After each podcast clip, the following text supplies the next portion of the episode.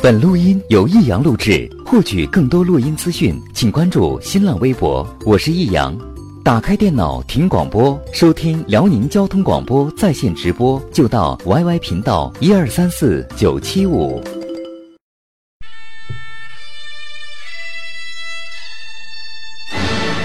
好吃啊！实在是太好吃了。为什么？为什么要让我吃到这么好吃的东西？我怕我以后万一吃不到该怎么办呢？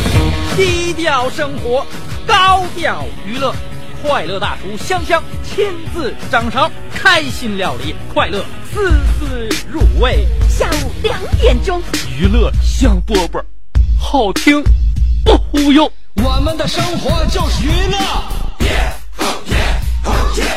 我们的世界就是娱乐。我们的生活就是娱乐，我们的世界就是娱乐。Hear the Porsche, I wanna try ya. Crazy baby girl, there ain't nothing like ya. Hear the Porsche, so right I had to get ya. Bag it up, let's roll, roll, roll, roll. Girl next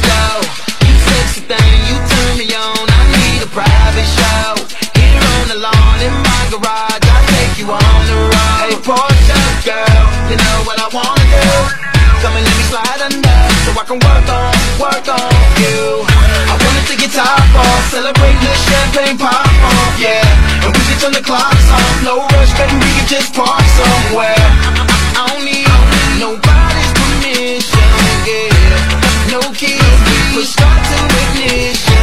开收音机的时候呢，如果你能听到我的声音，证明你今天的运气还不错。下午两点钟，我们的娱乐节目开始了，名字叫做《娱乐香饽饽》。还用我跟你自我介绍一下吗？要简单的介绍吗？还是要隆重而华丽的介绍呢？啊，我呢是这样一个女孩子，每天呢非常天真美好的生活。当然，所以这个世界给了我很多我都不曾想过的收获。所以我希望我把我的快乐呢分享给大家，因为我不是一个自私的人。我希望我把我自己每天的所思所想呢，能够跟大家一起，呃，希望大家能受到我的感染。啊，那个我们互相在电波网络当中呢，来来交叉感染一下。呃，我这个节目呢，每天达到的功效就是通过我这个语言呐，还有内容，能够刺激你的大脑电波，使你的脑神经呢产生一种叫做内啡肽的东西。内啡肽呢，能够让我们有这样一种欢乐的感觉。所以希望我这个节目能给大家提供欢乐。呃，我这个人呢，你也不用特别了解。其实按照常理来讲，如果你在不是特别了解一个女人的情况下，呃，会更容易爱上她，对吗？啊，对了，我叫香香，括弧我是你兄弟媳妇儿，所以呢，呃，你可以对我有有有有有想象，但是不是就不要有想法了？嗯、这个世界上呢，好女孩在上天堂，坏女孩走四方，瘦女孩约会忙，胖女孩去食堂。还有一个神秘的女孩叫香香。啊，记住我节目的播出时间，不妨伸出你的左手腕或者是右手腕，看一看你价格不菲的那块手表。你看到分针和时针了吗？嗯，记住现在的时间了吗？对，每天我就在这个时候跟你打招呼。明天如果你要听我节目的话，千万别来晚了。下午两点钟的时候，晚上七点到八点还有重播哟，我等你呢。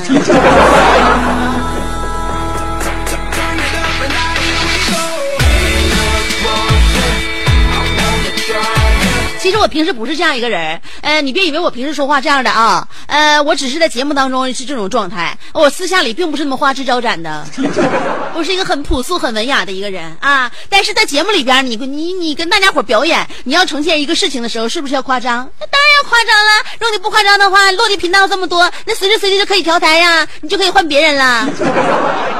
就是说我不论是生活当中还是节目里边，我只是我可以换别人，但别人不可以换我。所以呢，嗯，那啥，我我刚才拉硬呢，你千万别因为我这句话招来反感，故意调台啊。嗯，我有的时候在节目当中好吹一下，那谁不好吹呀？那哎呦要要面子人多少都得吹吹两吹两回的。我一个小时我都不多啊，也就吹那么三次五次的，一次也就吹那么十分二十分的。就说现在你生活当中你不包装自己，你又不夸大其词的话，就是你很容易就被别人忽视，就这么回事儿。嗯，你别看现在呢，呃，有很多人，呃，比如说啊，在择校面试。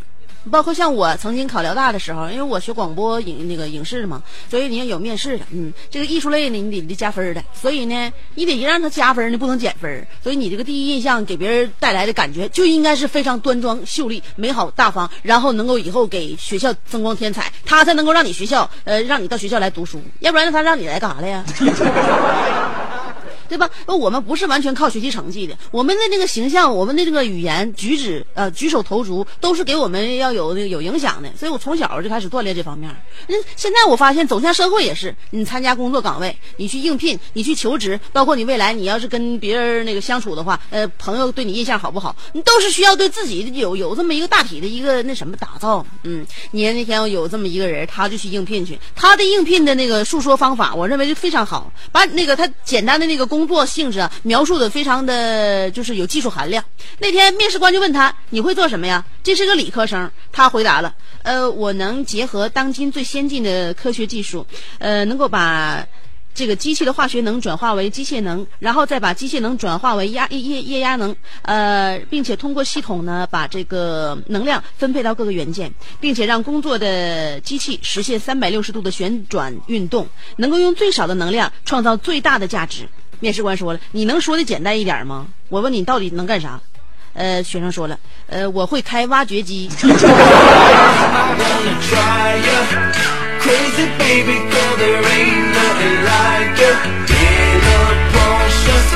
挖掘机技术哪家强？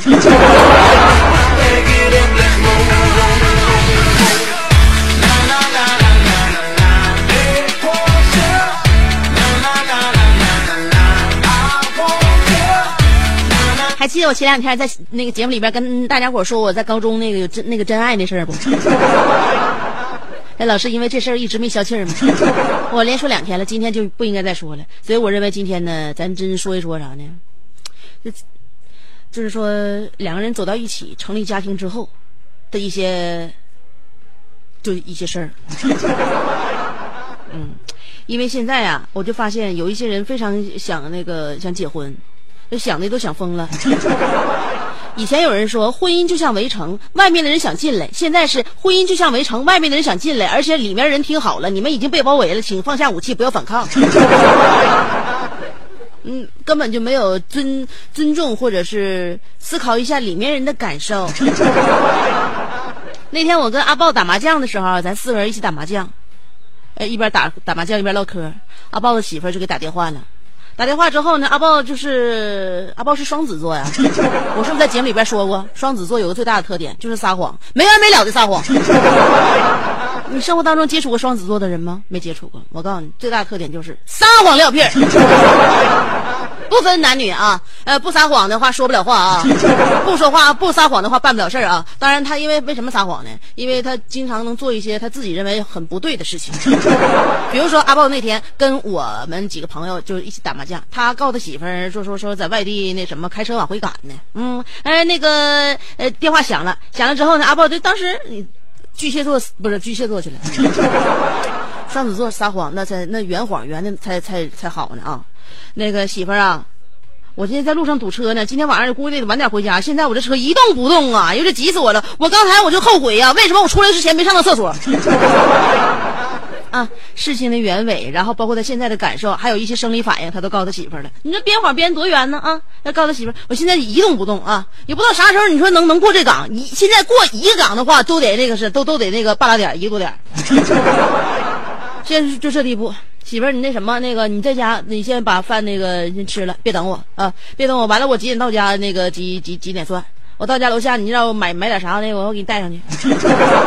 态度还好，说的完了还周全。完，他媳妇那边也是挺理解的。嗯，那老公你在道上堵车，那你得啥时候能回来呀？啥时候能回来？我那哪知道？我完全取决于路况啊，媳妇。那那什么，那那老公，那你开车注意安全，别着急啊，你慢点开，那个别跟旁边那个车抢道。老公，你给我摁个喇叭听一下。看来他媳妇还是非常了解他老公。的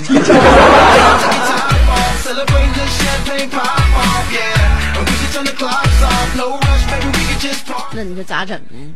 给阿豹吓得，先摁电梯下的楼，走的大马路，完了一个出租车司机给摁的喇叭。那你说咱们跟他打麻将也不能自自带音效啊。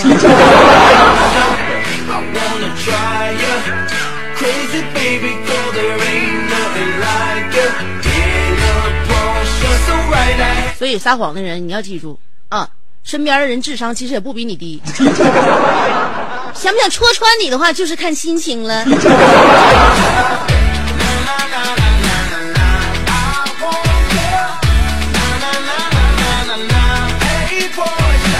你还记得阿豹跟他媳妇儿怎么结婚的不？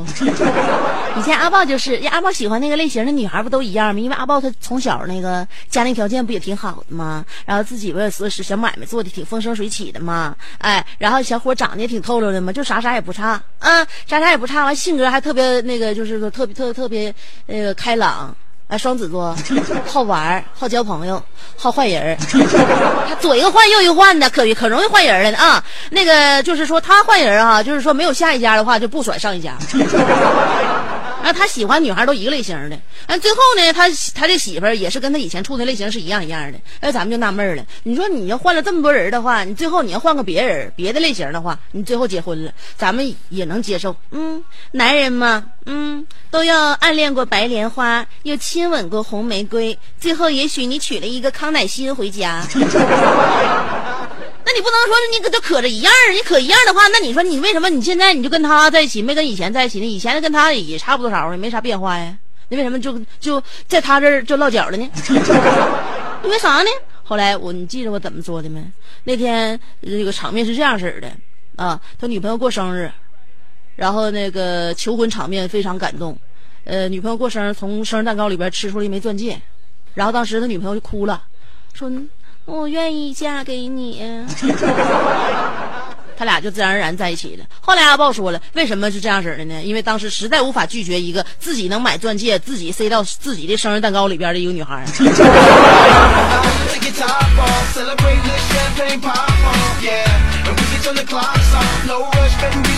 所以关键时刻，阿豹选择了被动。在以前呢，他也曾经那什么，也曾经有过举动，但他的举动让我就感感觉简直太无奈了，无奈至极。那天跟我说了，仙儿，我那时候还还不是现在的现任呢啊。哎呦，现在我处那那时候好几年前，就说仙儿，我现在处对象挺好，我打算我打算试一试。那个，所以说我买了一个很大的南非钻戒，我觉得应该求一把，感受一把就是求婚的那种惊心动魄。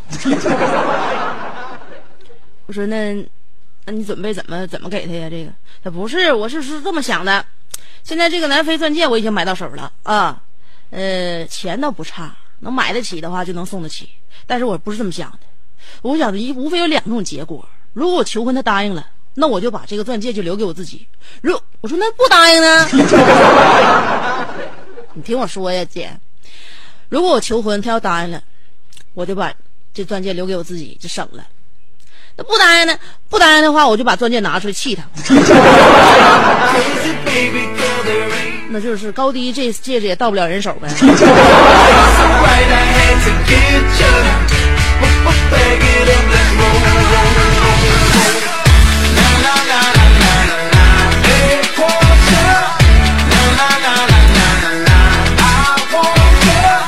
说一说老两口，大家伙现在呢比较熟悉小两口。那天晚上，我妈现在学会一种高科技的这个语言表达方式。我妈跟我爸打架了，呃，闹别扭了。我妈就是那个一气之下啊，啪一拍沙发背站起来了，唰一下把屋里边灯关了。屋里边一黢黑，就一点光亮都没有。我我我爸就问我妈：“你干啥呀你啊？” 有话就说，有理就讲。你把你把灯关了干啥呀？啊，你你你你关灯能改变什么事实？我问你，你关灯能改变你不占理的现状吗？嗯，这件事儿我告诉你，刚才跟你已经跟你掰扯完了。你不是不是你有你咱咱俩就是就咱俩现在刚才说那件事儿跟现在这个屋里边的光线有什么关系？我妈说了，别跟我说话，我刚才在拉黑你。关键我也在屋呢，我跟我妈说，你这把我爸拉黑了，顺便怎么也把我拉黑了呢.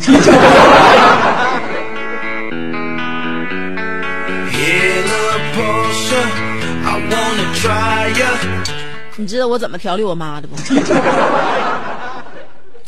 我妈就夏天的时候，我在屋里边开空调啊。老太太呢，第一是怕受寒嗯，第二呢，她觉得风越冷是不是越费电呢？第三呢，他就觉得这个这屋里边啊，就呃就俩人，嗯，就俩人呢，你看我这姑娘你在屋里边穿的本身就单薄 啊，大夏天的，这是屋里边没别人啊，妈说你两句，你身上哪有衣服啊？你都这样了，你把空调点那么点那么凉的话，你说对身体好吗？啊？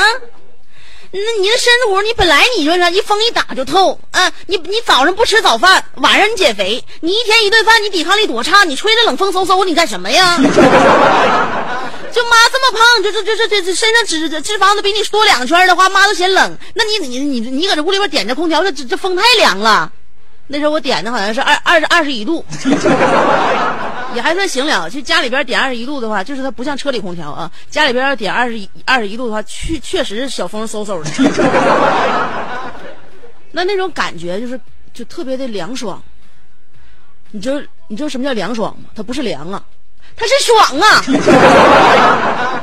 那种感觉特别爽啊！哎，吃吃水果，在夏天的时候穿穿的就是基本呃少一点，特别凉爽。嗯，然后那个我妈就嫌冷，我妈嫌冷呢，她搁那个沙发上躺着，完我就拿那空调遥控器，姑娘你你把那个空调调调调调那个温度上来点，太冷了，我就拿空调那遥控器，嘚儿我往上升了一度，嘚儿我又往下降了一度。我妈就听了两声，啊，嘚儿嘚儿。我说好了，这回那个那啥，空调我这是二十一度调成二十三度了。我妈说那还是有点冷。完了，我又往上调了一度，嘚儿，啊，又往下调了一度，嘚儿，上下上下两次，相当于没变。我说这回好了，这回二十一变二十二、二十三、二十四、二十五，现在二十五度了，屋里边暖和了吧？我妈一合计，嗯，现在暖和多了。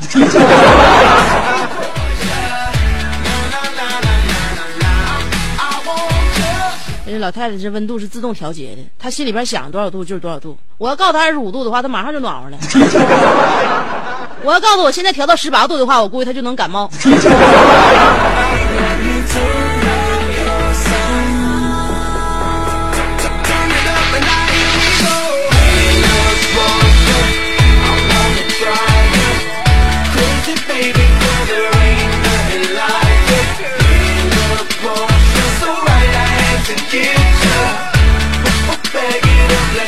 今天的互动话题想聊一下吗？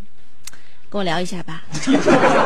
嗯，跟我聊天可有聊了呢。今天我们的互动话题啊，说一说关于你的这个身体状况。嗯，每个人的身体状况呢，他这个机能不一样，哎，这个基数也不一样，所以呢，有些人呢就比较这个承受能力强一些，有些人承受能力弱一些。啊，今天我们的互动话题要说的是，你曾经做过哪些接近你生理极限的事儿呢？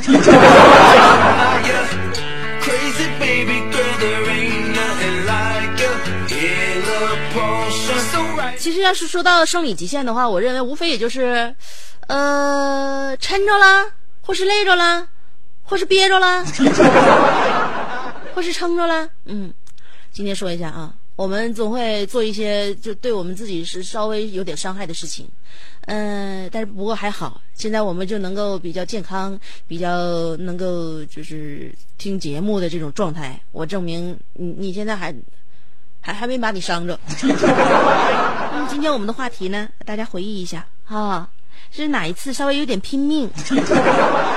嗯，哪一次接近你生理极限？嗯，今天的话题就是你曾经做过哪些接近你生理极限的事儿？完一会儿我再跟你分享一下。我告诉你，我做过哪些我非常非常接近我生理极限的事儿。想知道吗？那就用你的肾私情换我的私情喽。两种方法参与节目互动，第一种方法是通过新浪微博直接评论就行了，新浪微博直接评论互动。找我的话就找香香，嗯，能找着我了不？上边是草字头，下边是故乡的乡，会写这个字不？提问：香香的香一共有几划？嗯，上边草字头，下边是故乡的乡啊。新浪微博搜索“香香”，有微认证的可以关注我，也可以直接评论互动。这是第一种方法。第二种方法是通过短信平台把短信先编写阿拉伯数字五十六，嗯，在阿拉伯数五十六后边加上你的信息内容，不超过七十个字啊，别超过七十个字，算上数字，算上文字，算上标点符号。加在一起，别超过七十字。发短信到幺零六二七七七七四个七啊。好了，今天我们的互动话题也告诉你了。嗯，你曾经做过哪些接近你生理极限的事情？歌曲过后，欢迎继续收听娱乐香饽饽。我想永远住你，I will always love you.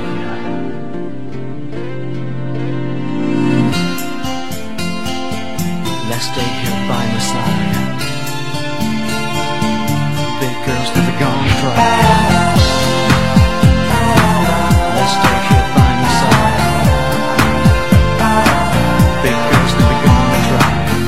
你的心太急，这样下去不行，该静静一个空地，放放我们的感情。爱就像奇迹暂停，用真心才进得去，否则你只能站在门外三心两意，必须用专一来痊愈，我亲爱的你。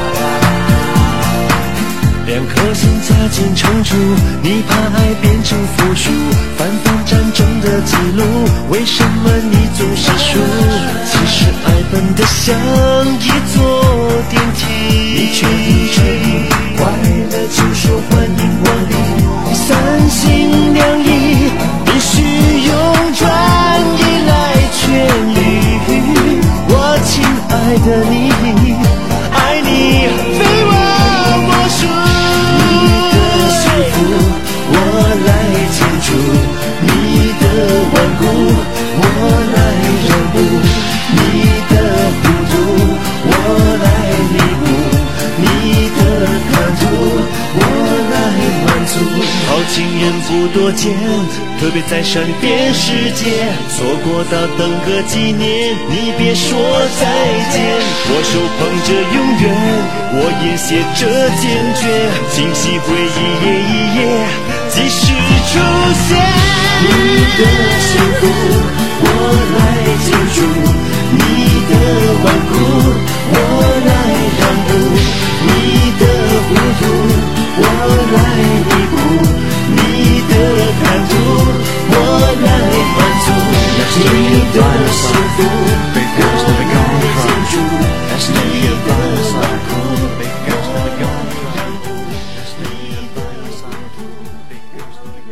第二套广播体操青春的活力。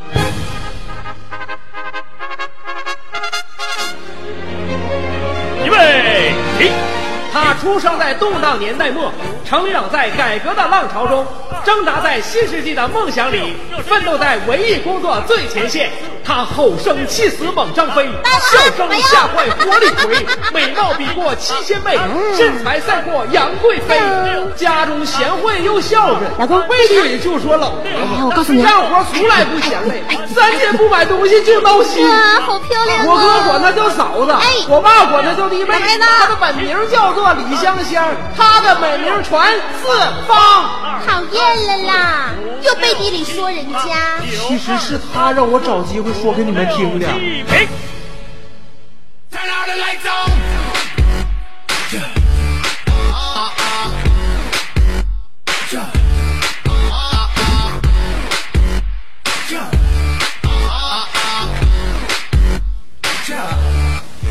Take off the shoes.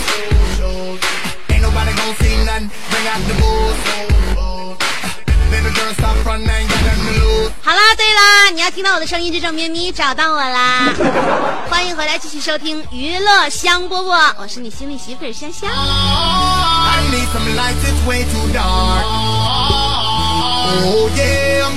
你说我老在节目这边说我是你兄弟媳妇儿香香，那整的像你跟他挺熟似的。啊，其实你俩还素未谋面，天天听我动静呢。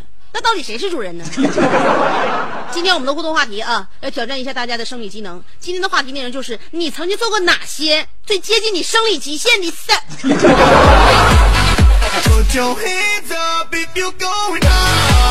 看看大家到底是这个累着了、抻着了，还是憋着了？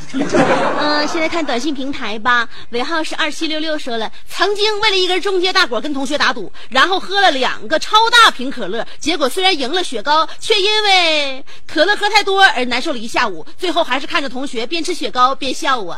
嗯，你最后都有雪糕吃，你说你就非得在乎谁请？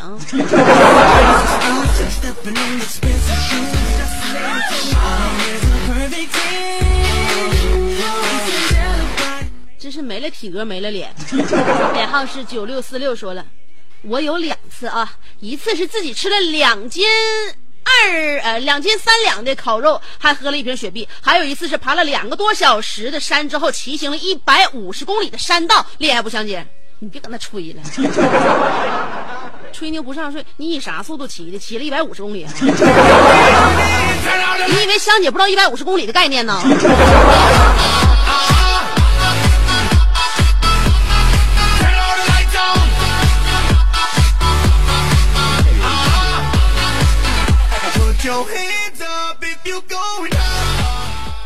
从沈阳上高速骑的话，都已经快到锦州了。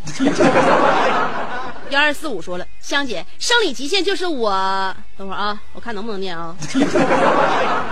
和我女友嗯在一起，她一百零四斤的体重直接冲上来让我公主抱，姐，我一百三十四斤。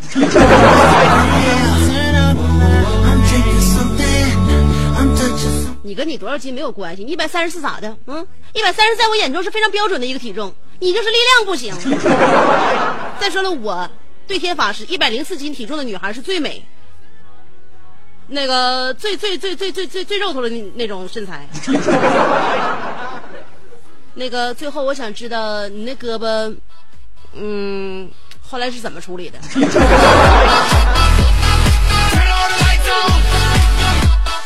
到医院去固定了吗？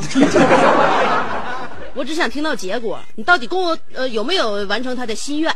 尾号是零九幺二说了，我的极限是喝了十二瓶啤酒，然后就趴下了。啊！哎我去，跳下去，那个大眼珠子都亮了，太过瘾了。香姐，我就是理科毕业的挖掘机司机。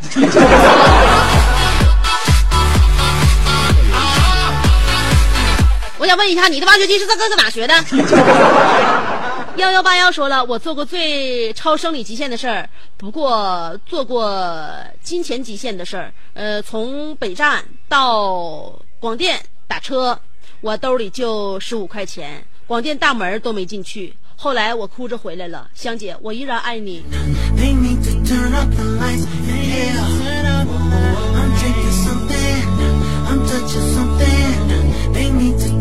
从北站打车到广播电台的话，也就十五块钱，差不多够了。呃，尾号是六零零六说了，十五个小时开车往返沈阳到北京，除了尿尿和加油吃东西没停，下来腿都木了，瘸着下来的。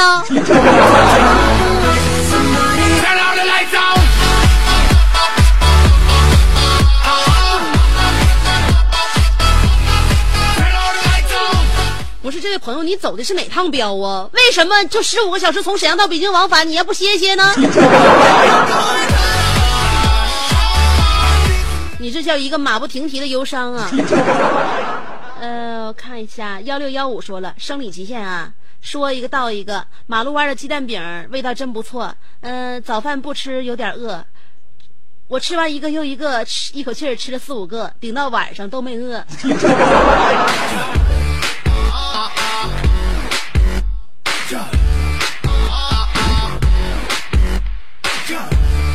一种使你不用发胖也不会撑到的，呃，这个这个甜品叫做娱乐香饽饽。呃，基本上刚开始听我节目的人都会以为，就娱乐香饽饽这个节目应该是个中华美食料理类的节目吧。其实你听时间长了就会发现，其实这主持人啥也不会做。看一下新浪微博，嗯、行社凡人说了，年轻的时候（括弧现在三十），呃，吃一大碗红烧肉，马上喝凉水，爽。估计这是我最极限的了，现在不行了。昨天喝了两瓶淡爽就不行了。哼不是你的身体呀、肝的解酒能力差了，你现在是胃绕你以前霍霍完了。那喝完那吃完红烧肉马上就喝凉水，你跟他做皮豆呢？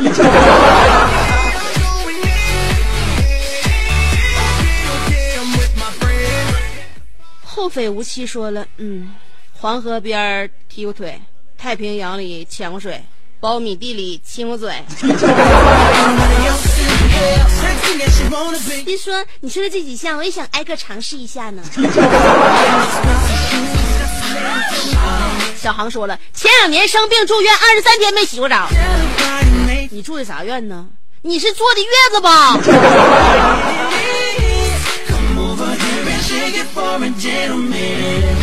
小航，我知道你曾经大病过一场，但是什么病我现在记不得了。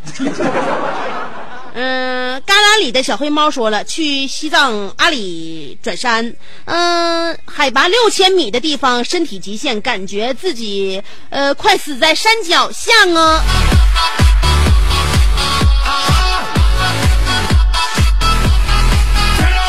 很多人不都是这样吗？当初装相去西藏，结果回来这熊样。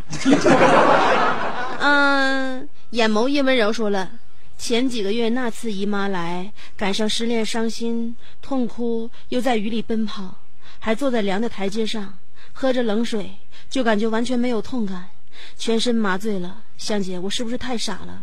不过失恋之后，我瘦到了九十七斤，但是。最近长到了一百一十二斤，我一般都在一百零二到一百零八，现在肚子、大腿一坨肉，现在可咋办呢，香姐？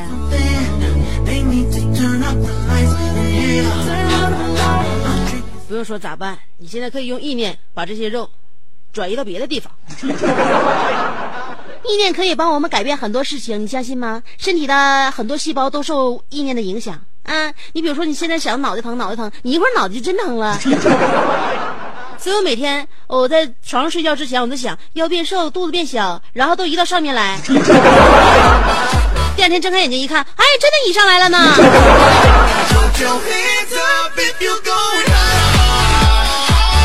另外，不要失恋了之后就选择那些做自己这个呃伤害特别大的事情。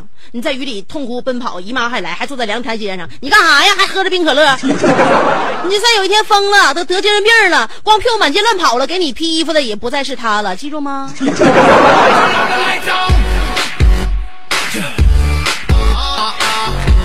漫意夜宵说了，憋气憋休克，送医院抢救过来的。这是我五岁时创下的壮举，但是当时都没人给我掐表，我白忙活了。香姐，我听沈阳的朋友说你念我给你的二十二号那期评论了啊，我想说，蓦然回首，那人就在播音犄角旮旯处。现在下了一个收音机呃 A P P，呃，当天节目第二天就可以听到，满足啊。Oh yeah, I'm going in. 不对呀，你要下那个收音 A P P 的话，当天直播的节目当天就能听到啊。你下的是什么软件啊？我告诉你，你现在肯定是没没玩明白，所有的那个收音机软件都是当当天听直播啊，你别搁那地方揽旋。喵喵小倩说了，呃，发现王国玩沙漠风暴，听他们说是比过山车还要刺激，我就特别好奇。结果玩的时候，我连遗言都想好了。哎，你能不能告诉我哪个是沙漠风暴？我有点记混了，是那个就是那个那个铁铁铁的那个轨道，像毛线团子一团那个吗？然后那个车冲出来的时候，那上面所有的人都鸦雀无声。你看上去好像似乎这个游戏并没有其他这个游戏设备呃更吓人啊，因为其他游戏设备上边的人喊的都不亦乐乎，而为什么这些人都这么冷静呢？如果是这个的话，我就觉得那你就玩对了。我认为这样一项项目的话，已经完全证实了爱因斯坦的相对论。我们在底下观看的这些游客，感觉你们在上边嗖嗖两圈就完事儿了。可是你们在上边，我认为你们已经绕着地球跑了三圈，已经走了呃两亿光年。就是说，一个人在他痛苦的时候，感觉时间过得特别的缓慢。所以有生之年狭路相逢，终不能幸免。手心忽然长出纠缠的曲线，懂事之前请怒以后长播一天，那一天却让一生改变。现在认识到了吧？那个玩意儿再也不能玩了。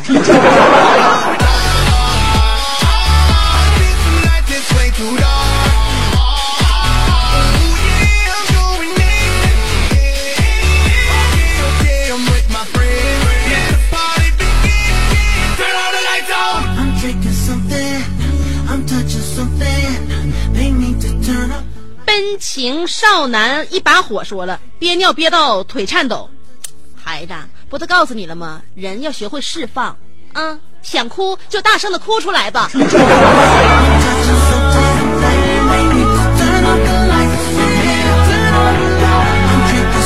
让你的泪水洒满浴巾，装满裤管。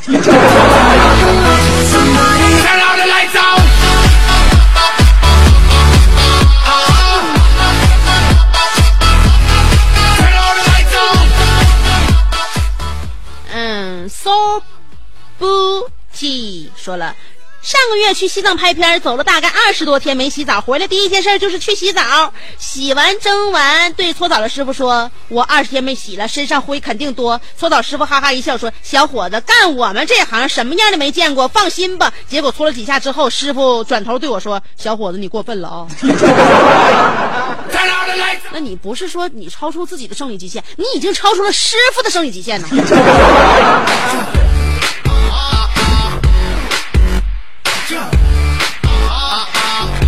全甫说了，记得我十七岁的我，一个如花似玉的男孩，曾经在腊月初八一口气干了一瓢啤酒，大概三瓶老雪，那胃呀、咕咚下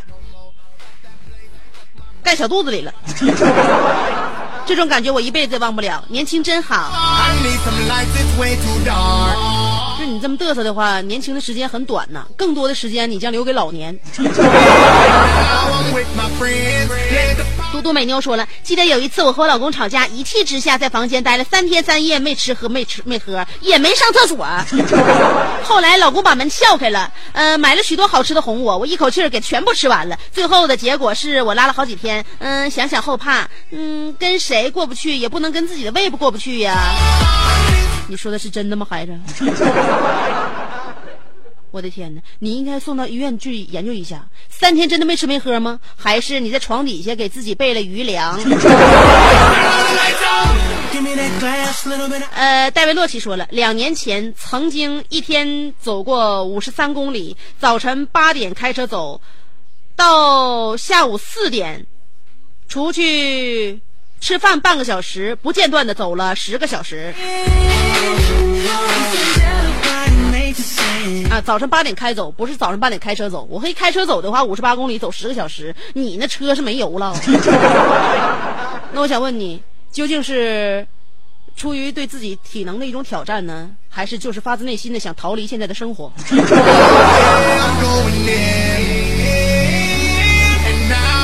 是不是对你这个支离破碎的家已经觉得受够了？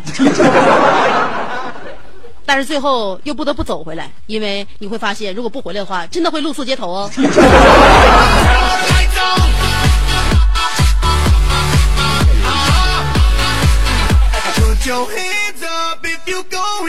Terry 说了，十年前高中刚毕业，我独自坐过三十多个小时的火车，从沈阳到上海三十多站，我每站都停。我买的硬座，取的签证，我可怜的签证啊，可怜的签证。后来你上哪了？嗯，其实我觉得三十多小时的硬座要比硬站好多了。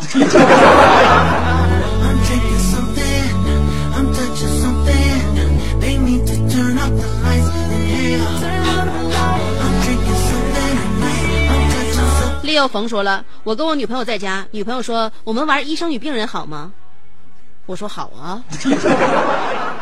然后他把放在阳台雪里的 MP 3拿了出来，然后戴上耳机，呃，我在在我身上听诊，结果呃不，我果断让他变成了我的前任。后来我去医院看病，我发现他果然是个医生。